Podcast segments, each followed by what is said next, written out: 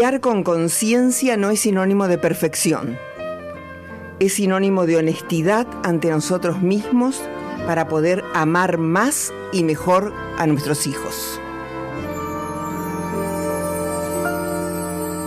Piénsame cada vez. Hola, ¿qué tal? Muy buenas tardes.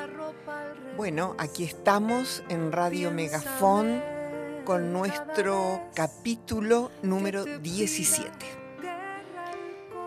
Hoy em, vamos a traer, traemos para conversar en este programa hablando sobre crianza, un tema que eh, generalmente preocupa a las mujeres cuando nos hacemos madres. El tema tiene que ver con eh, de qué manera conciliar, compatibilizar dos áreas muy fuertes en nuestra vida, el trabajo y la crianza. Sobre eso vamos a hablar. Trabajar y criar en forma simultánea se hace muchas veces difícil, no porque necesariamente sea imposible, o excesivamente complicado conciliar estas dos esferas de la vida, sino porque eh, diferentes cuestiones la van complicando y la vuelven más difícil. Vamos a tratar de desgranar estas cuestiones para ver si nos aclaramos un poquito en este tema. Por supuesto que criar es una tarea inmensa. Eso lo hemos dicho muchas veces y lo seguiremos repitiendo. No es algo que mm, se haga así de cualquier manera, fácilmente, livianamente. Criar es una inmensa tarea. Porque ese niño que ha llegado al mundo, en nuestro hogar, a nuestros brazos, es una vida que está a nuestro cargo. Pequeña cosa.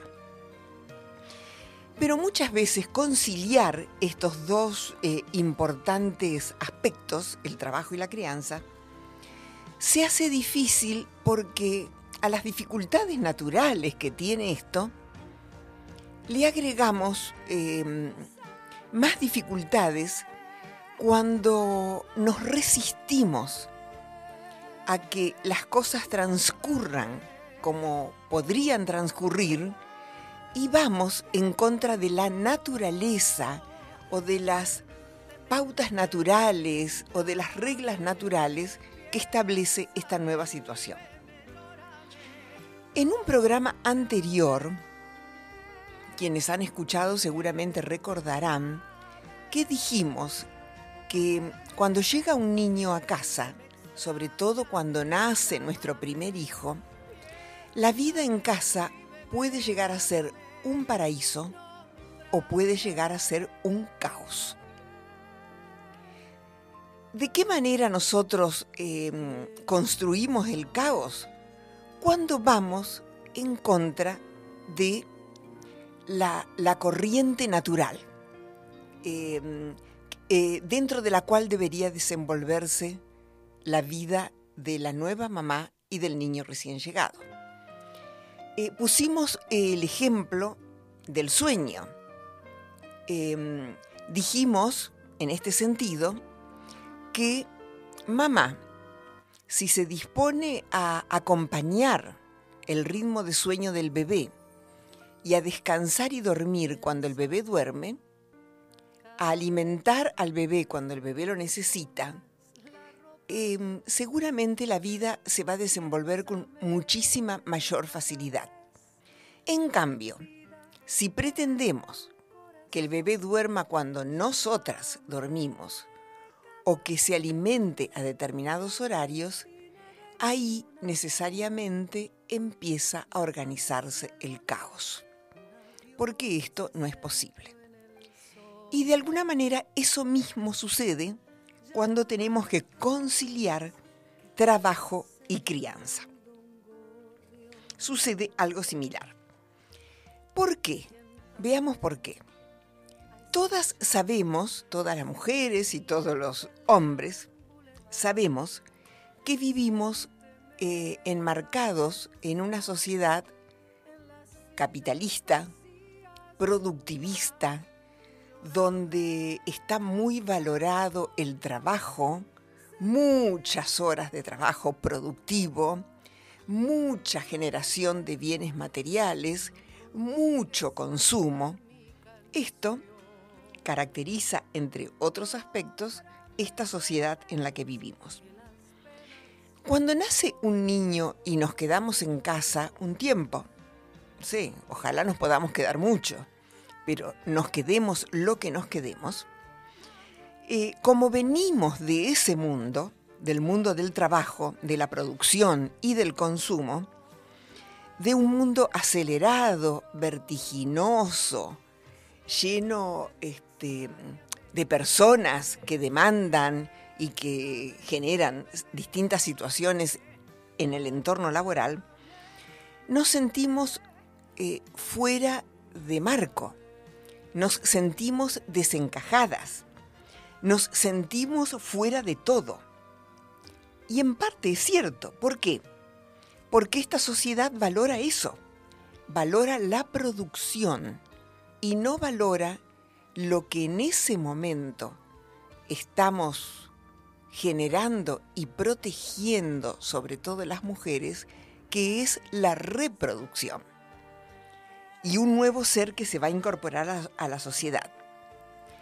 Ante este tironeo, ante esta demanda externa e interna que sentimos en relación con ese mundo al que estamos acostumbradas, estamos apuradas muchas veces por reincorporarnos.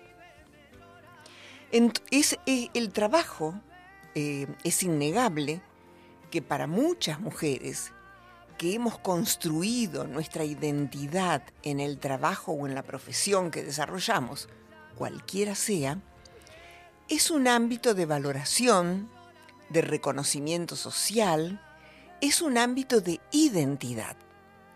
Entonces, cuando nos quedamos en casa con el niño, sentimos que se desdibuja nuestra identidad, que nadie nos reconoce ahí.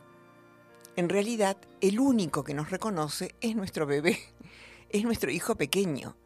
Pero eso no tiene el peso que tiene el mundo del reconocimiento social.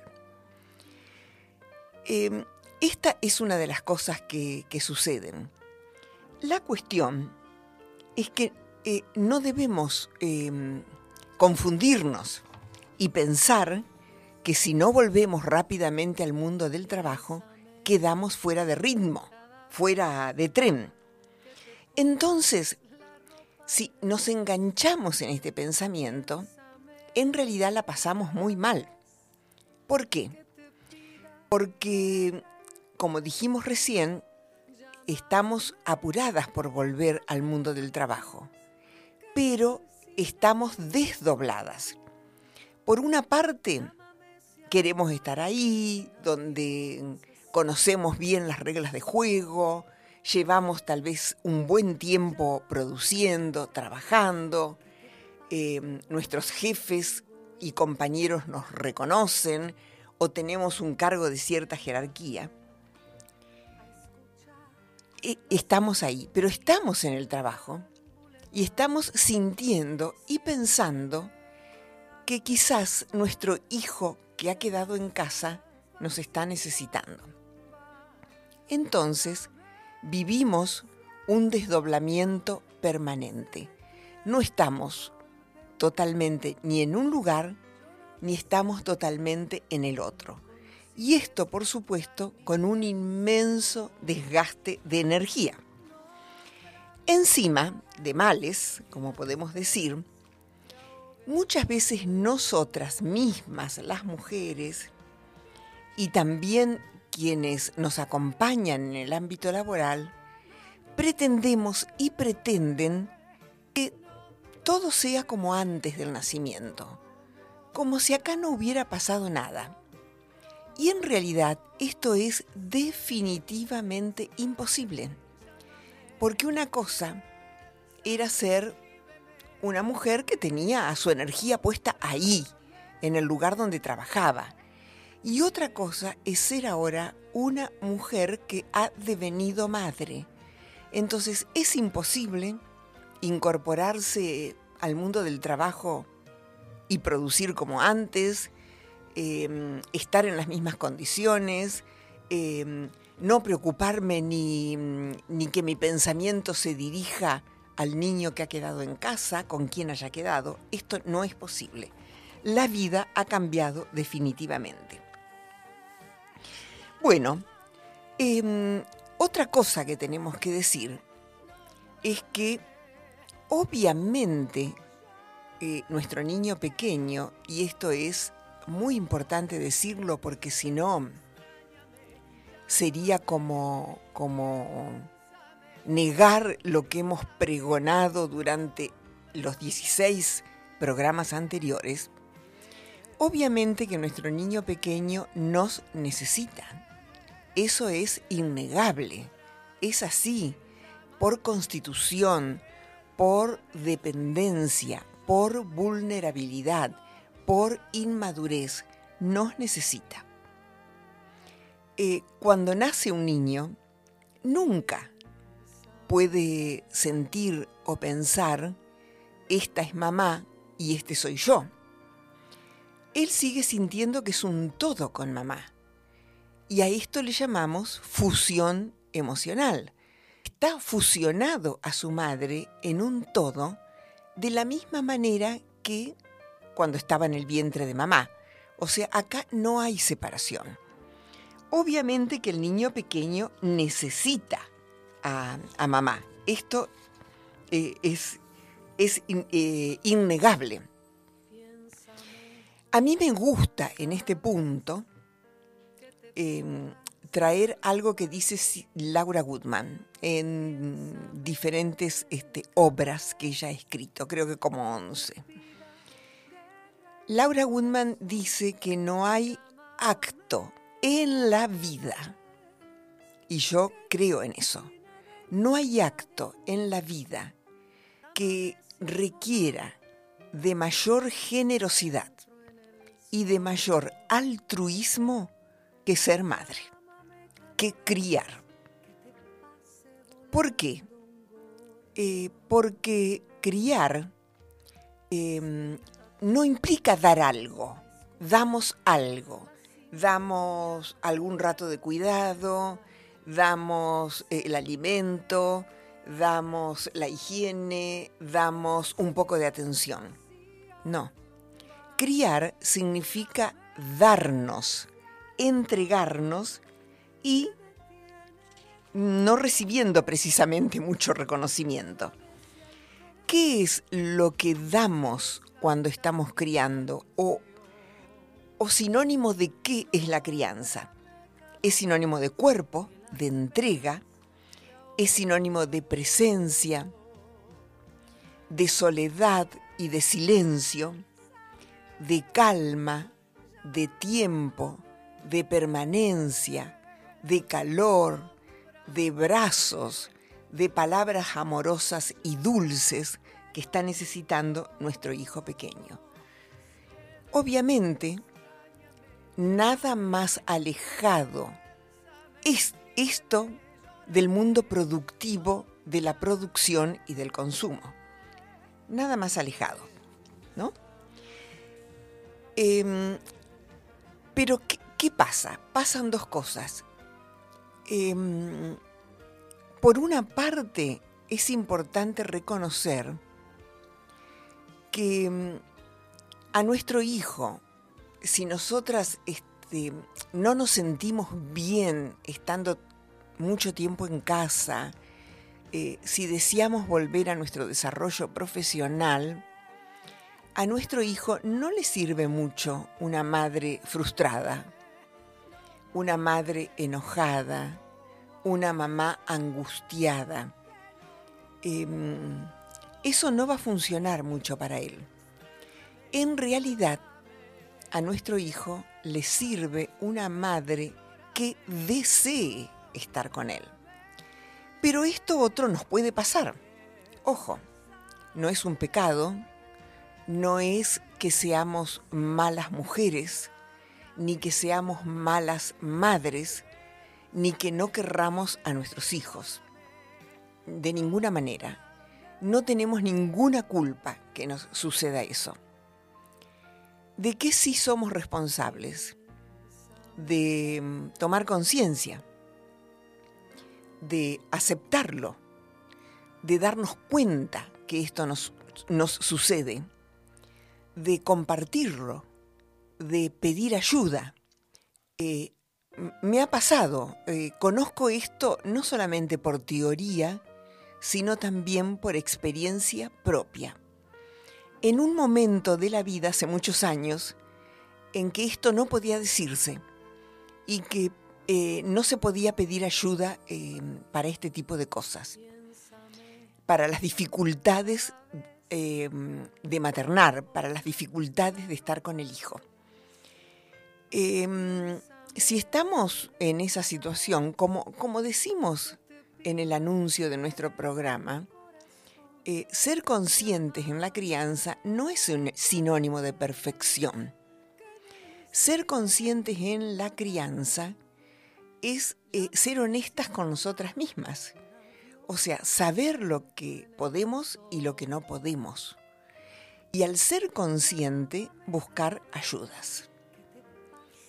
Em, si nos cuesta muchísimo estar con el niño pequeño, si lo sentimos excesivamente exigente, excesivamente demandante, si nos angustia, si deseamos huir de ese lugar y muchas veces deseamos que se encargue otro, eh, esto no es porque seamos malas personas, esto es porque, eh, aunque nos cueste creerlo, eh, no hemos mm, recibido mm, e incorporado y acumulado la nutrición emocional suficiente como para tener llena nuestra mochila y poder entregar, y poder dar, y poder darnos. Por eso es muy importante decirlo, reconocerlo y buscar ayuda. Em, es bastante común llegar a la maternidad em, emocionalmente inmaduras. Eh, y es bastante común llegar a la maternidad con gran desconocimiento de lo que va a suceder cuando el niño esté en casa, cuando el niño esté en, eh, con nosotras, con nosotros. Eh, previamente, antes de que el niño nazca, no, no nos hemos puesto a, a, indagar sobre nuestros propios recursos emocionales. Em, no nos hemos puesto a informarnos sobre estas cosas. Em, generalmente no armamos redes de contención redes que son fundamentales, fundamentales. ¿Por qué? Eh, por naturaleza, las mujeres no estamos hechas para criar solas. Esto es algo muy importante que tenemos que tener en cuenta. Es, es bastante habitual que una mujer que se transforma en madre, al poco tiempo de que el niño ha nacido, papá o quien sea vuelve a trabajar y la mujer queda sola en casa muchísimas horas con el hijo. Quiero repetir esto nuevamente. Las mujeres no estamos hechas por naturaleza para criar solas.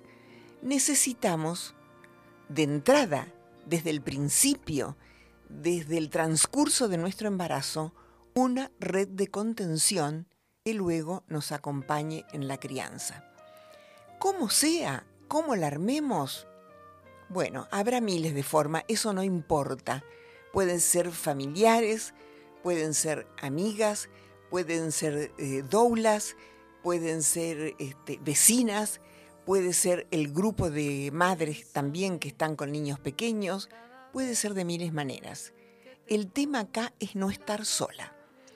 Eh, está comprobado que es mucho más difícil para una mujer pasar el día en soledad con uno o dos niños que pasar el día em, con otras tres o cuatro mujeres, un grupo, con ocho niños.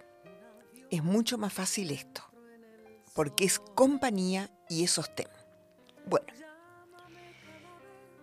el tema de trabajar o criar eh, no pasa por una cosa versus la otra.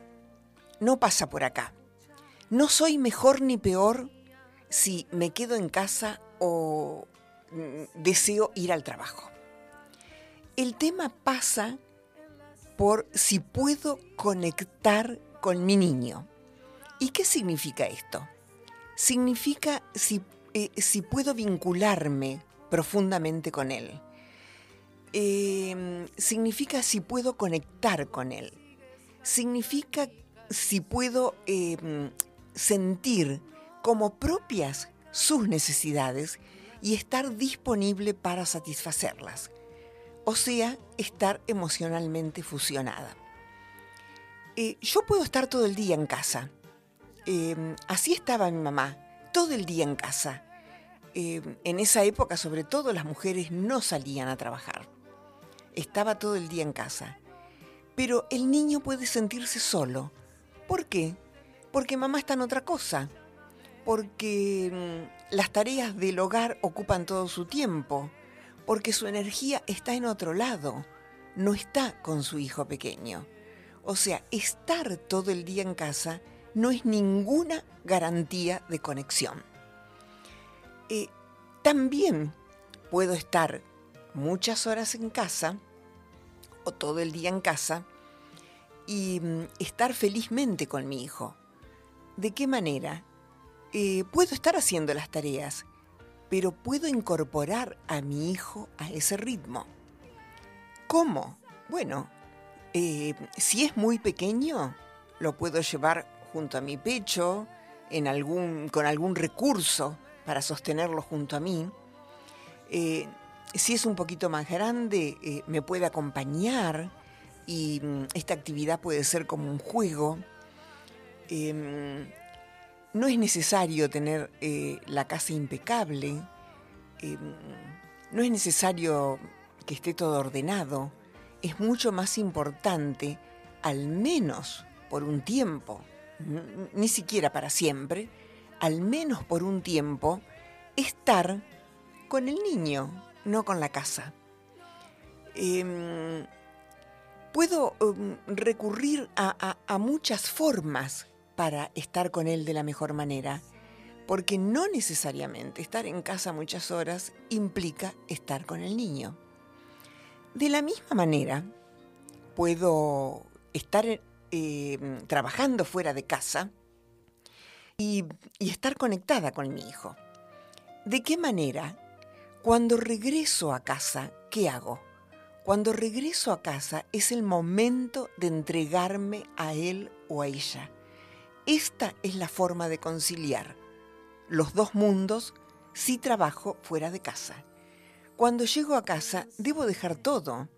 Eh, debo dejar el celular, debo dejar los contactos con el mundo exterior, eh, debo dejar las preocupaciones del trabajo para el otro día. Mi hijo, pequeño, estuvo esperándome. Entonces, cuando llego a casa, la forma de compensarlo es brindándome a Él, atendiendo a Él, em, no sé, jugando con Él, sentándome en el piso, em, riéndonos, divirtiéndonos, un rato aunque sea. Pero sé de muchas eh, situaciones donde después de un largo día de trabajo, y cuando el niño estuvo mucho tiempo esperándonos, llegamos a casa y el trabajo entra a casa con nosotras y con nosotros. Entonces ahí es donde se arma eh, la complicación, ahí es donde se arma el caos. ¿Por qué? Porque nuestro hijo nos va a demandar, eh, va a llorar, algunas veces se va a enfermar, em, va a estar inquieto, eh, va a hacer lo que llamamos berrinches, aunque no son así, son pedidos, ya hablaremos de ello. Bueno, em,